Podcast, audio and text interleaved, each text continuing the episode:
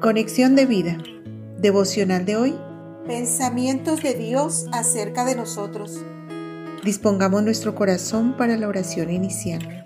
Padre Dios, amado y santo, en el nombre de Jesús, Cristo de Nazaret, te alabamos, te adoramos, te bendecimos y exaltamos tu santo, santo, santo nombre, porque por tu palabra, en la que creemos firmemente, sabemos que tú nos amas con amor eterno y que tus pensamientos son de paz, amor y misericordia para con nosotros, y que por tu Santo Espíritu estarás con nosotros hasta el fin del mundo. Amén.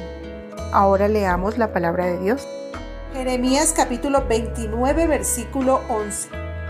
Porque yo sé los pensamientos que tengo acerca de vosotros, dice Jehová, pensamientos de paz y no de mal, para daros el fin que esperáis.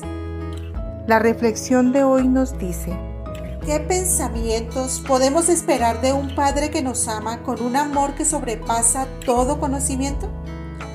Al respecto, Él mismo nos dice, ¿qué Padre de vosotros si su Hijo le pide pan le dará una piedra? ¿O si pescado, en lugar de pescado le dará una serpiente? ¿O si le pide un huevo, le dará un escorpión? Pues si vosotros, siendo malos, sabéis dar buenas dádivas a vuestros hijos, ¿cuánto más vuestro Padre Celestial dará el Espíritu Santo a los que se lo pidan? Lucas 11 del 11 al 13.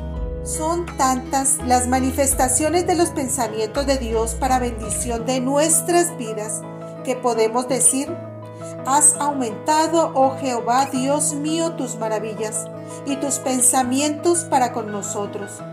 No es posible contarlos ante ti.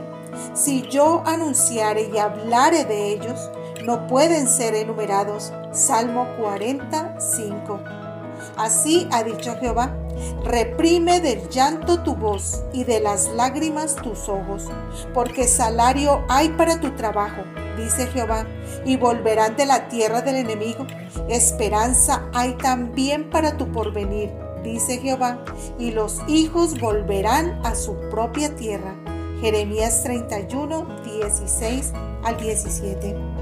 Todos los creyentes esperamos un fin en Cristo Jesús y ese fin es estar presentes en el momento que escrito está en la palabra de Dios cuando dice, entonces el rey dirá a los de su derecha, venid benditos de mi Padre, heredad el reino preparado para vosotros desde la fundación del mundo, porque tuve hambre y me disteis de comer, tuve sed y me disteis de beber, fui forastero y me recogisteis.